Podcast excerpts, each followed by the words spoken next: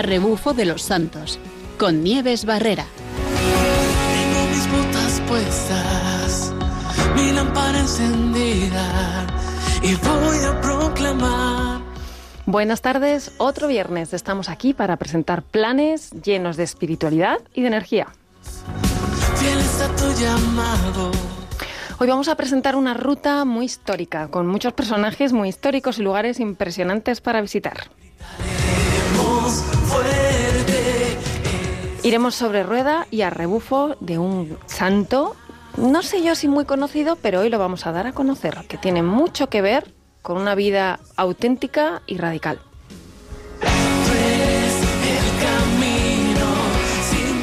Y como no entrevistaremos a alguien experto en el tema, sobre todo conocedor a fondo de este santo y de la vida radical. Vamos a ver enseguida cómo, cómo vamos a aprender.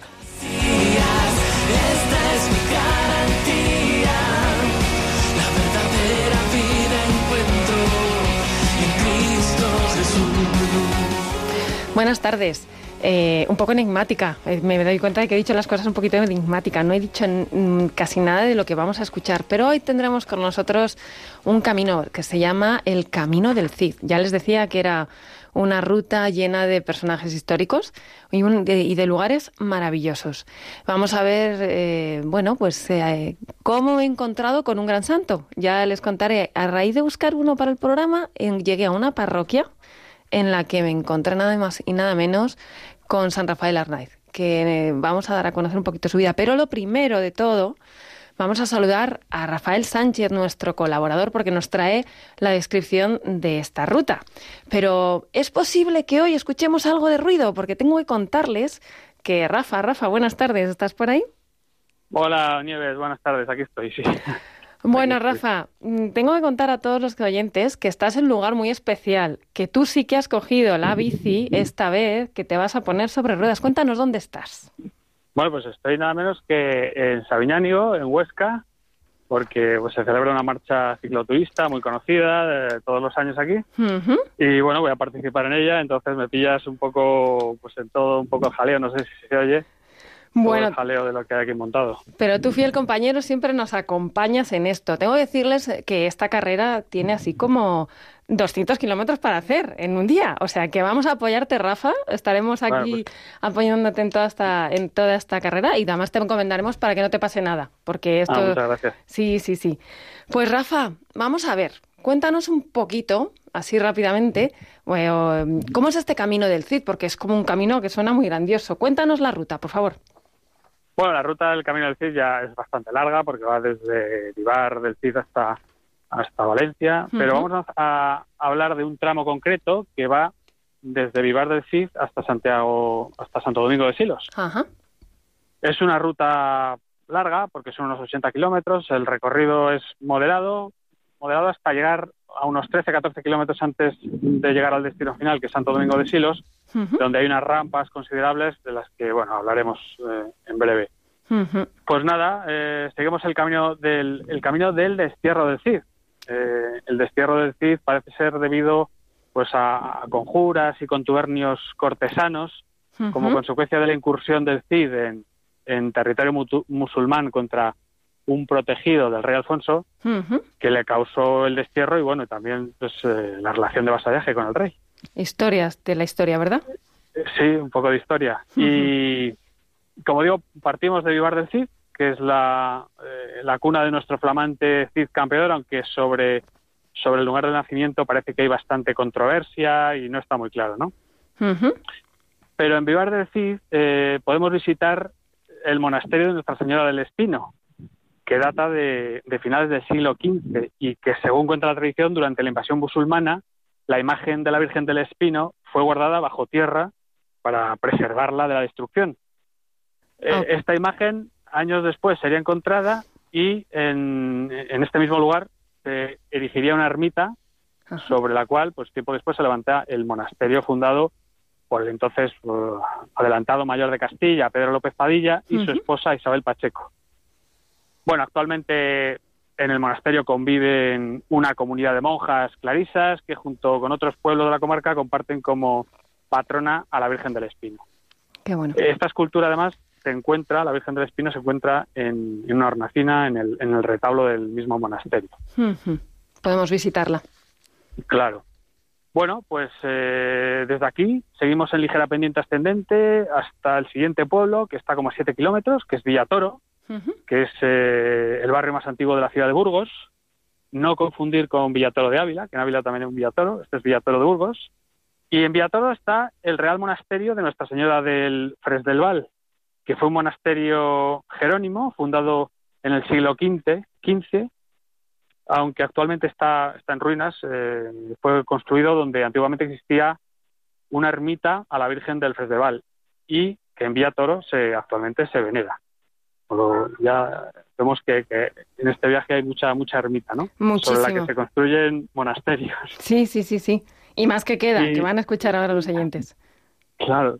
Y, y bueno, desde Villatoro eh, vamos por carril bici, llegamos a Burgos, eh, donde no podemos dejar de admirar la, la- la imponente catedral y hacer una parada, en este caso, pues al tratarse de un tramo de la ruta del, del Camino del Cid, pues una parada en la, en la iglesia de Santa Gadea, que es donde tuvo lugar precisamente, según la tradición, la, jura de Santa Gadea, que es una leyenda medieval transmitida por el romance de la, de la Junta de, de la Jura de Santa Gadea, perdón, y donde cuenta el juramento que supuestamente hubo de prestar el rey Alfonso VI de León en la iglesia de Santa Gadea de Burgos a finales del, del 1072 para demostrar que pues que, que no- que no, no había tomado parte en el asesinato de su propio hermano el rey Sancho II de Castilla que había sido pues parece ser asesinado durante el cerco de Zamora. Bueno, pues eh, también en esta iglesia de Santa Gadea hay que decir una cosa muy importante, es que fue bautizado un gran santo místico del siglo XX, que es uno de los más grandes místicos y que es San Rafael Arnaiz, Efectivamente. el hermano de Rafael, Sí. que fue un monje trapense, que dejó escritas unas inspiradoras cartas que fueron recogidas por su santa madre Mercedes Barón en un libro extraordinario que es eh, Vida y Escritos de Fray María Rafael Arnaiz Barón. Un libro muy, muy recomendable. Bueno, pues se continúa a partir de aquí por caminos bien señalizados con las marcas del Camino del Cid que se van a ver constantemente y se llega a, a Mondúar de San Cibrián. Eh, llegamos también después a Cubillo del Campo y en Ajá. Mondúar de San Cibrián eh, tenemos aquí la iglesia monasterio dedicada al culto de los mártires Cornelio y Cipriano, otros dos santos, que además hace poco eh, celebramos su día. Pues eh, este mantuvo el culto hasta se mantuvo el culto hasta mediados del siglo XIX, momento en el que bueno se abandona eh, porque se viene abajo por ruinosa y se construye la pequeña ermita de la Virgen de la Providencia emplazada en el centro del pueblo. Ajá. Eh, así que, como, como hemos dicho antes, vamos de ermita en ermita. Nieves, Y además, qué nombres tan, este viaje. sí, tan increíbles. La Providencia, hoy tenemos un místico, o sea, un viaje bonito. Desde luego. Y en Cubino del Campo tenemos una preciosísima iglesia que es la de Santa Marina, que está ubicada en un altiplano del pueblo, construida a finales del siglo XVI, con la misma piedra de sillar de las canteras del, del, del pueblo. Y esta piedra, bueno, que, que de, de esta cantera precisamente se extrajo la piedra para la Catedral de Burgos. Ajá. Y, y bueno, desde aquí empieza una empinada subida, eh, justo después de cruzar la Nacional 234, y en lo alto de la cual se puede admirar esta, eh, la belleza y la grandeza de esta iglesia. Y continuamos por eh, un bonito paisaje hasta Mecerreyes, y ya como a siete kilómetros, en, en un terreno bastante favorable, llegamos a Covarrubias, un pueblo precioso, en el que podemos admirar eh, la maravillosa excolegiata de, de San Cosme y San Damián del siglo XV y XVI, y en cuyo retablo además podemos recordar a los santos citados y a un gran número de obras artísticas con varias imágenes de, de nuestra venerada Virgen, como Nuestra Señora de la, Re- la- de la Redonda, eh, Nuestra Señora de las Mamblas, la Virgen de la Cereza, Virgen del. Rosario, de la que hablemos ahora después, y la Virgen Niña con San Joaquín y Santana. Madre mía, Así qué, que- qué buen recorrido. un Es- buen- eh, sí, sí, es una ruta plagada de, de santos, siguiendo a la Virgen todo el recorrido y bueno, como hemos visto, pues también con mucha historia y también con, con leyenda, ¿no? Bueno, pues ya vamos llegando a nuestro destino y bueno, estamos un poco a poco más de 15 kilómetros de Santo Domingo de Silos. Aunque a partir de aquí la, la- comienza un poco lo más duro, ¿no? Atravesamos el puente medieval de San Pablo en, en Covarrubias, tras el cual se abre un caminito de tierra a la izquierda, donde iniciamos una fuerte bajada de unos 500 metros eh, y después tomamos una subida de dos kilómetros en ascenso con un porcentaje del 7%, un poco durilla, eh, por un camino de tierra y en un tramo paralelo al río, acompañado de, de cultivos, de vides, de, de cerezos y después de ese kilómetro, de un kilómetro de bajada después, llegamos hasta el pueblo de Retuerta.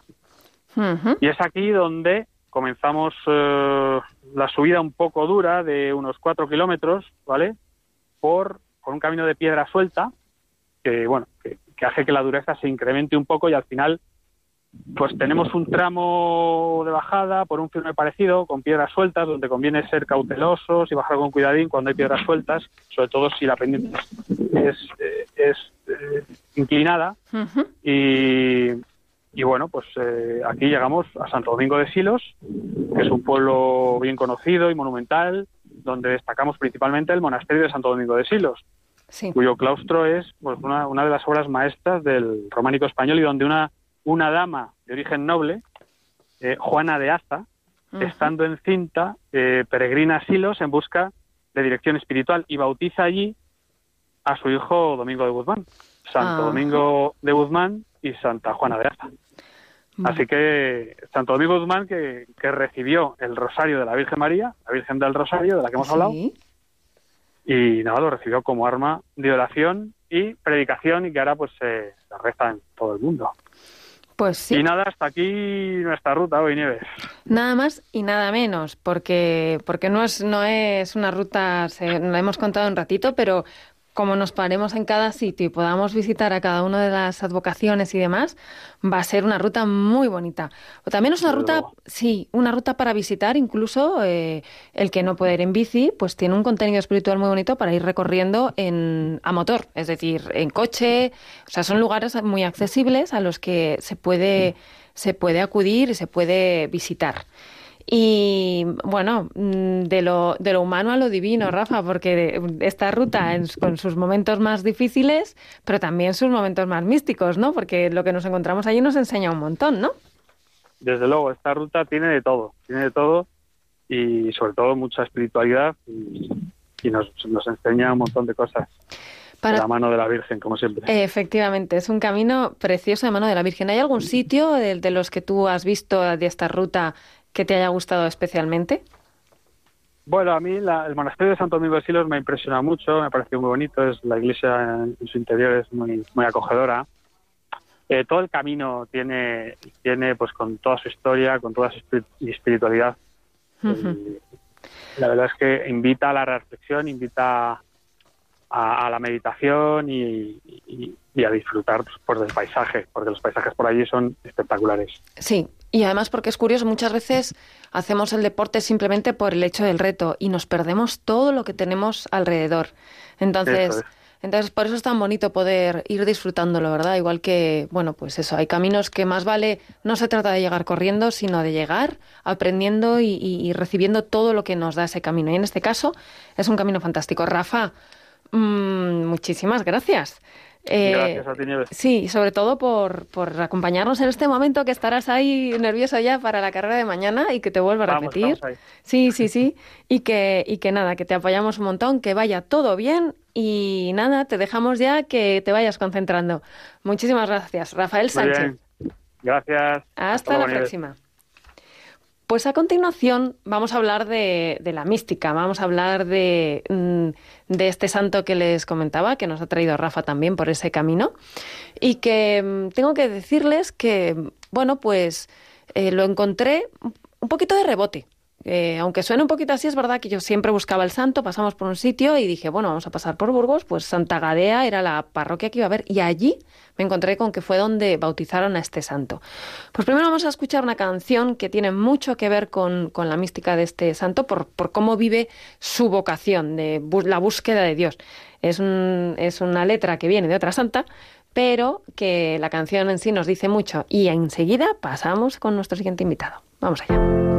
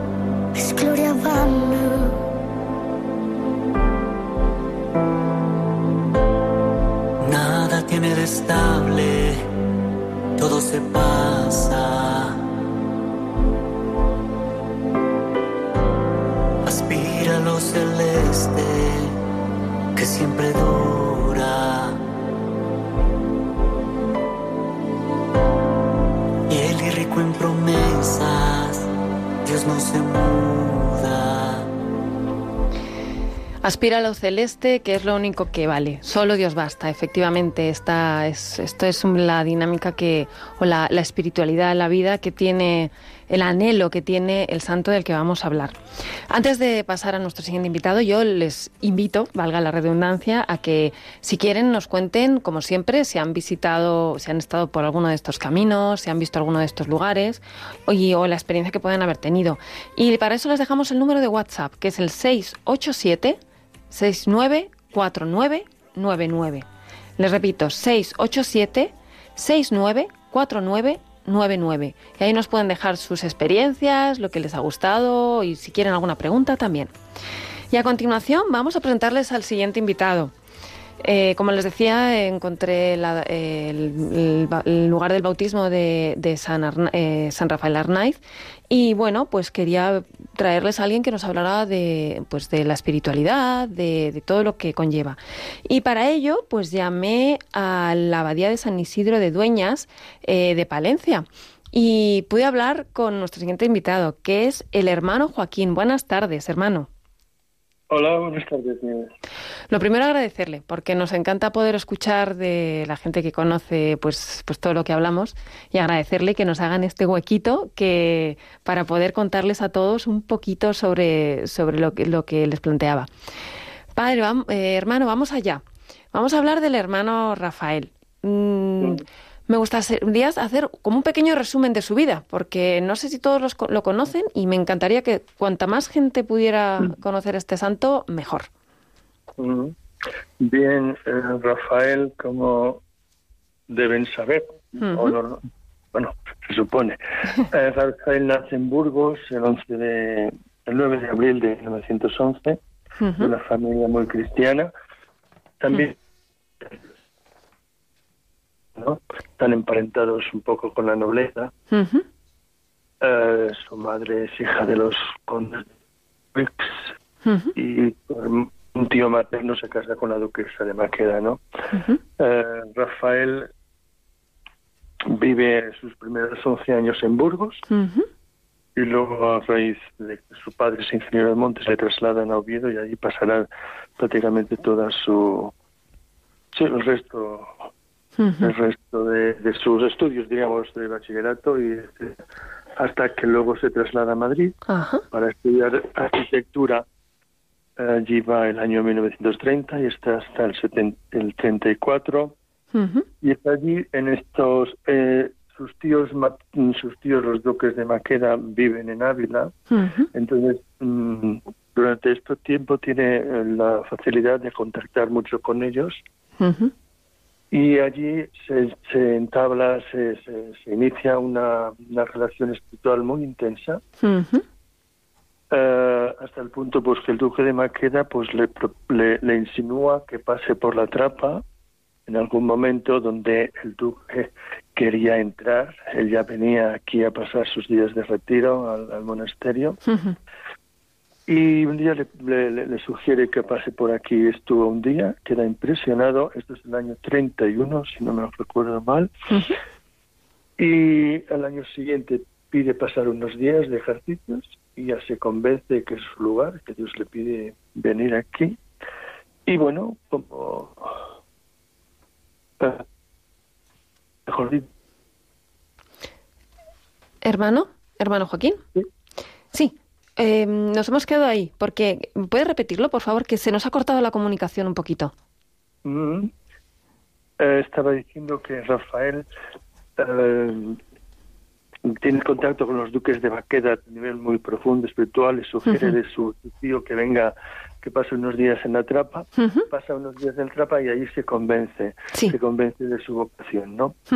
Y, y hasta que llega un momento en el año 34, si no me, si no me equivoco, Ujú. sí, en enero del 34, eh, Rafael deja todo, carrera de arquitecto, pero lo deja y Sí. decide pues, eh, ingresar en el monasterio. Ajá. Bien, esto, diríamos, es una primera parte eh, normal hasta aquí, ¿no? Sí. Podríamos decir que es una vocación pues normal. Sí. El problema surge, o el problema, la gracia de Dios, diría yo, mejor dicho. Bueno, la- Una buena visión, a sí.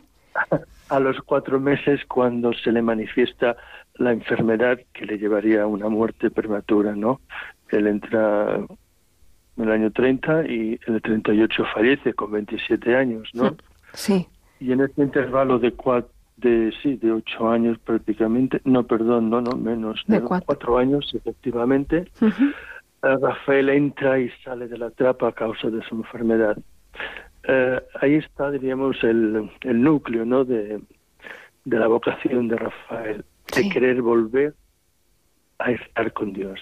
Él, él encuentra, como, como se cantaba en la, en la canción que hemos escuchado, el solo Dios lo encuentra en la trapa, solo en la trapa eh, se, le, le- le puede encontrar como él desea y, a- y de ahí su, su repetida insistencia no de, de querer regresar a la trapa incluso estando enfermo.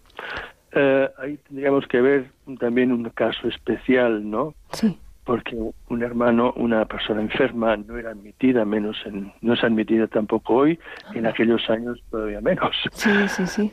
Curioso. Sin embargo, pues el abad debió ver en él una vocación tan fuerte, tan, tan auténtica, que le permite entrar, ya no puede entrar como monje, sino que tiene que entrar como blato.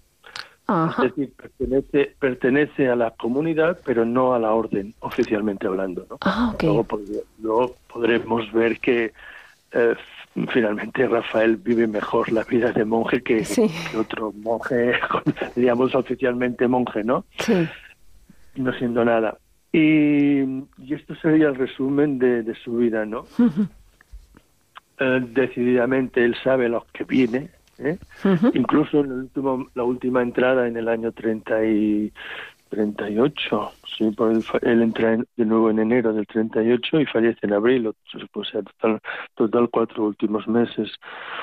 Eh, él sabe que no volverá a salir de allí, ¿no? Él sabe que va a morir, porque la situación este es el tiempo de guerra y sabe, no hay enfermero, hay poca gente que le cuide, pero él tiene una sed de Dios, una ansia de Dios, para él solo Dios basta, como decía la canción, y, y decide entrar, ¿no? Es un amor muy fuerte el que, el que le tiene al, al Señor, ¿no? Es como un amor Sí. a primera vista y, y súper intenso. Sí, yo diría, claro, Rafael tiene una, una sensibilidad humana y espiritual por grandes, ¿no? Es Mm. realmente es un hombre vocacionado que experimenta el amor de Dios y lo experimenta precisamente a través de la enfermedad. Es curioso, ¿no? Pero es el, es así, una enfermedad pues que, que le hace sufrir, pero que al mismo tiempo le llena, le llena de Dios. Por eso su espiritualidad se centra un poco en, en, en Jesús crucificado, ¿no? Con su- bueno, un punto importante de Rafael eh, por el cual se, se reconoció, diríamos, o se inició su, su, su, su canonización o beatificación, es por los escritos que dejó, porque si no hubiese sido uno, uno más, ¿no? Un monje más que vive y muere santamente, como, vamos, como, como, como muchos hermanos, Sí. pero él dejó unos escritos, realmente unos escritos muy profundos, y esto es lo que, de alguna manera, su madre los publica a los pocos años de su fallecimiento, eh, en el 41, creo recordar, que se publica la primera edición de Vida y Escritos. Del hermano Rafael, y entonces ahí un poco ya se empieza a conocer a Rafael, y a raíz de, ahí- a raíz de allí, en los años 60 o por ahí, 63 si no recuerdo, mal, eh, se inicia el proceso de canonización, beatificación y canonización. sí. Mm. Hermano, nos habla de que mm, él, o sea, la enfermedad le lleva, le lleva a Dios. ¿Hay algún, recuerda alguno de los escritos, alguna de las frases o para, porque esto nos ayuda hoy en día? O sea, el hermano Rafael es un testimonio para vivir la enfermedad hoy en día. En, en- ¿Algo le podríamos con- eh, con- comentar a los oyentes? ¿Algún, ¿Tiene algún mensaje de los del hermano Rafael que podamos recordar? Ahora mismo a mano pues no tengo nada, pero mm, tengo en la mente. Mm, claro, mm, él, él, eh, tiene una frase que dice, soy en la trampa soy inmensamente feliz Ujú. Porque soy inmensamente desgraciado. Es un juego de palabras, pero que lleva una profundidad, ¿no? Eh, se trata de, a ver, ¿cómo lo diré? Él es feliz en el sufrimiento. A ver, el sufrimiento hoy día me parece que está muy muy denostado, ¿no? La Sí. gente no quiere hablar o Sí. le asusta hablar del sufrimiento, del Justo. dolor, etcétera, etcétera. Y entonces, sin embargo, es una realidad tremenda para los que creemos, ¿no? Para los que seguimos a Cristo, no podemos prescindir de la cruz. Rafael se da cuenta de esto. Hoy nos tendríamos que quizá dar más cuenta de esta realidad, Sí. que nos asusta un poquito. Pero Rafael encuentra ahí su, su realización plena, ¿eh? como hombre y como monje, diría yo, en la cruz, en el sufrimiento. Y es este contrasentido, hay que experimentarlo un poco para, para darse cuenta. Claro, la gente, ya digo, es lógico que se asuste, ¿no? pero hay que ver cómo en el sufrimiento uno puede puede ser realmente feliz, ¿no? ¿Por qué? Pero claro, uniéndose a Cristo crucificado. Claro. Por eso él se centra, él habla de la sabiduría de la cruz. Dice, todo lo que puedo saber me lo enseña la cruz. A los pies de la cruz aprendo de todo. ¿eh? Y es así, pero claro, la cruz de él, como enfermo, como hombre que sufre, y la cruz de Cristo, es que no podemos disociarlo, ¿no? Sí, Al menos eh, como monjes y como cristianos. O sea, nos hace falta ser monje para, para entender este misterio. Realmente sí, es un misterio y es un don de Dios saber conjugar nuestras dos realidades. Mm. Pero es, es, es cierto, es, es una verdad. Él se exper- experimenta que se siente muy unido al Señor con y muy identificado con eso, ¿no? Con, con esa cruz y como que el Señor también le entiende. A, a través de la enfermedad encuentra una cruz, que lo es, porque Ujú. como cristianos estamos todos, hemos aceptado no llevar esa cruz. El que me quiera seguir, que co- coja la cruz cada día y me siga, ¿no? Ujú. es una cosa que nos comprometemos todos, pero claro, hay que vivirla después, ¿no? Cada, cada, cada cual lo vive, vive su cruz, cada cual de su manera, ¿no? Sí. Pero Rafael encuentra desde la enfermedad y también, yo- perdón, también yo diría que desde la comunidad, ¿no? Él es una persona, una, un monje enfermo Sí. y por lo que le decía antes, no era, no estaba permitido acoger a nadie enfermo, entonces tiene, se encuentra con el rechazo de algunos monjes. Sí. ¿eh?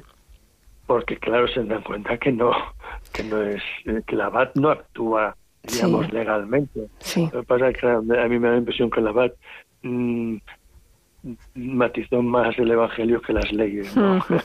Tuvo Sí. más en cuenta la calidad del evangelio que las normas establecidas en este caso concreto pero claro, no los, no todos los hermanos le podían estar a esta altura, ¿no? Y algunos, pues sí, Rafael sintió, no lo dice en sus escritos, pero lo sabemos, ¿no? Y algunos escritos lo deja entrever, nosotros lo sabemos un poquito mejor, cómo sintió el desprecio de muchos hermanos de que no, no estaban de acuerdo con que el abad hubiera, le hubiera aceptado. Y esto Rafael, que es muy sensible, lo, lo, lo vive, lo vive muy fuertemente y le hace sufrir, evidente. Una experiencia que, pues eso, le acerca a lo que vivió Jesucristo, con lo cual a uno le hace ser más agradecido aún con lo que es la, la- el, el- el sacrificio de la cruz, ¿no? No, no, así es. sí, sí. Hermano, eh, nos está hablando de, sí, nos habla de, mm, pues eso, de, de lo que es la vida, de una serie de datos que se viven en lo que es la Orden del Cister. Em, porque él vivió ahí eh, su vocación plenamente. Me gustaría ahora preguntarle también, o sea, nos vamos a quedar con este, bueno, primero, un amante de la Virgen, el hermano Rafael, que se me olvidaba, que lo tengo aquí, que, que lo ha apuntado, que la, la fiel compañera también con la que, Es verdad, sí. sí, No, Eh, yo diría que la espiritualidad de Rafael está centrada en, en, en Cristo crucificado y en María, la Virgen María, evidentemente. sí, Para, es, para ello, ella, él dirá, con, con la Virgen lo puedo todo. Y o sea, mm, es una, una presencia continua, ¿no? También María en su vida. Sí. Es, una, es una- realmente una experiencia in- realmente impres- impresionante. Leer los escritos que tiene sobre la Virgen María. como la, también la, la acompañante, la que nos acompaña. Hermano, vamos a escuchar ahora una canción que precisamente habla de esto. No se me marche todavía, que le voy a hacer unas cuantas No. preguntitas. Escuchamos un poquito la canción de Hakuna que se titula precisamente Al estar en la presencia. Vamos allá.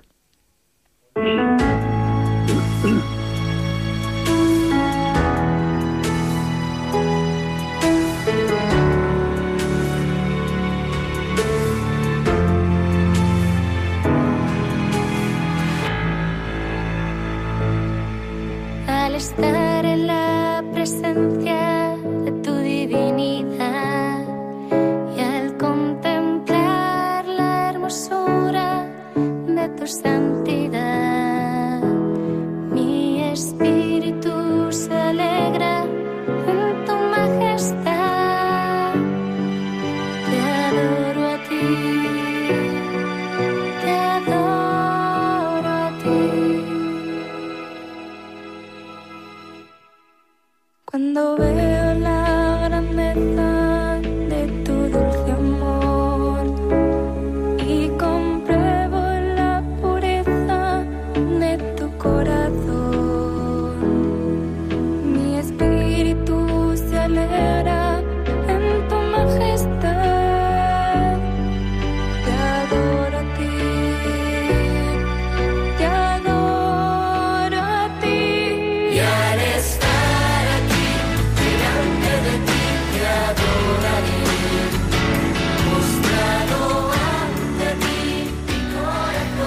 Al estar en la presencia de tu divinidad y al contemplar la hermosura de tu santidad, mi espíritu se alegra en tu majestad.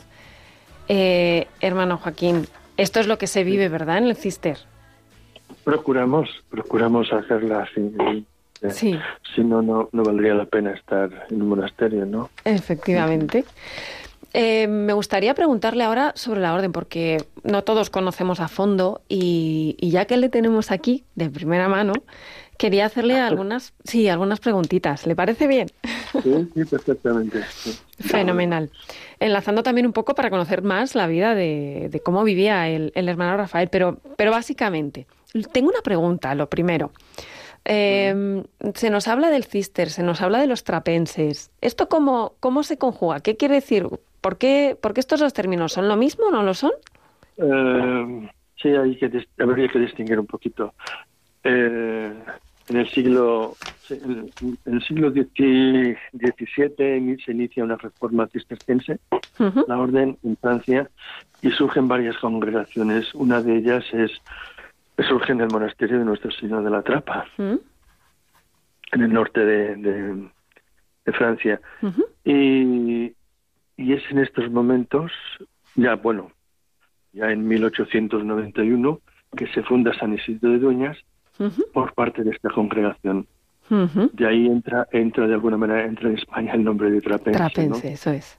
Sin embargo, en 1882 las congregaciones, que había cuatro congregaciones en aquel momento, se, el Papa León XIII pide a, la a los cistercienses que se unifiquen y formen una sola, una sola orden, una sola congregación, diríamos.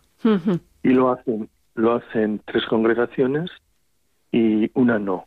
Y entonces em, surge lo que es cistercienses de la estrecha observancia, Ajá. que son los trapenses. Oh. Pero claro, la gente nos, nos conoce mucho más por trapenses que por Sí. cistercienses de la estrecha observancia. Que luego están los cistercienses de la común observancia, que es la otra orden, porque ya digo, en 1892 la orden cisterciense se divide y surgen las dos brancas. Pero nosotros, mm, en España sobre todo, ¿no? y en otros lugares del extranjero, se nos conoce por, diríamos, el apodo, que son, son trapenses. Pues Y de Pues- ahí surge. Pero somos oficialmente somos cistercienses de la estricta observancia. sí. Todos, sí. Eh, y pues he estado investigando un poquito y vi, me puse a buscar los pilares de la espiritualidad de la vida cisterciense. Y vi unos cuantos, yo los voy a enumerar, pero le voy a preguntar por un par de ellos. Yo vi que tienen eh, la conversión, la comunidad, como también nos ha contado antes con el hermano, la pobreza, la virginidad y la obediencia, la soledad y la presencia, la quietud, la humildad, el trabajo, es impresionante lo que los, los pilares, la lectio divina eh, y la alabanza. Em, Sí. Toda, toda una espiritualidad. Hay dos que me llaman mucho la atención y que Sí. le voy a preguntar, porque por un lado nos habla de la soledad y la presencia y por otro lado la alabanza. A mí me suena como que la soledad habla de silencio y la alabanza habla de algarabía. Entonces, explícanos Eh. estos. Sí. Bueno, no sé de dónde habrá sacado la lista, pero bueno, todo eso lo- se trata de unas virtudes o unos valores monásticos, evidentemente, pero nuestra vida se fundamenta sobre todo en la oración, el trabajo y la lección divina. La oración puede ser ya personal, a nivel personal, o la coral, en el coro, Sí. las horas, que sería la alabanza, ¿no? O sea, no es algarabía, Sí. sino el rezo de la liturgia, ¿no? Sí. o la celebración de la liturgia eh, en ese sentido, porque claro, luego, como has dicho bien, tenemos el silencio ¿no? y la soledad, Sí. pero eso es ya la vida normal, diríamos, fuera del coro. Ajá. Y ahí sí vivimos el silencio, procuramos vivir lo mejor posible, antes era más obligatorio, más estricto, hoy día no lo es tanto, pero guardamos el silencio todavía. Y la alabanza, evidentemente, las desde las 4 de la mañana que nos levantamos Sí. hasta las nueve que vamos a la cama, pues estamos, vamos siete veces a, a la iglesia a cantar las alabanzas del Señor. Pero qué bonito poder vivir en esa, en esa dinámica de alabanza al Señor, ¿no?